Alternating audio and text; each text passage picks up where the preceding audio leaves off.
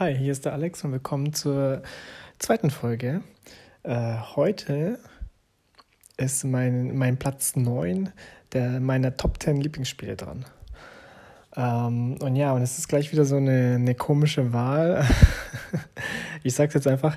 Also auf Platz 9 meiner Top 10 Lieblingsspiele ist, passt auf, der Anfang vom neuen God of War, also von God of War aus 2018. Und zwar finde ich äh, die ersten, ja, zwei, drei, vier Stunden vom neuen God of War finde ich extrem gut. So gut, dass nur der Anfang auf Platz 9 ist.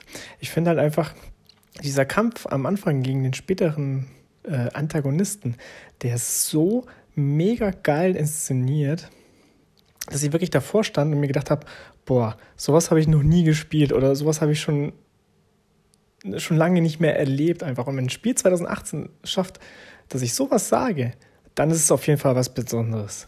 Ähm, äh, leider kann es nicht ganz so halten, ähm, weil ich finde, der Mittelteil zieht sich ein bisschen. Man macht einen, ja, so ein bisschen langweiligen Nebenquatsch. So. Ich, ich mag es nicht, wenn die Story ähm, ja, wenn die Story ähm, aus irgendwelchen, irgendwelchen Gründe findet, warum du jetzt irgendwo weit weg von deinem Ziel irgendwas anderes machen musst. Also als Beispiel bei God of War ist es so, dass der Weg zum, zum Berg, also man will ja hoch zum diesen Berg hoch, um die Asche der Mutter zu verstreuen, dass der Weg durch irgendeinen Zauber versperrt ist und man braucht irgendeinen Gegenstand, einen MacGuffin, um, um den Weg, Weg zu entsperren und macht einen großen Bogen drumherum und äh, erlebt lauter andere Sachen. Und ich finde, das macht ein bisschen das Pacing vom Game kaputt.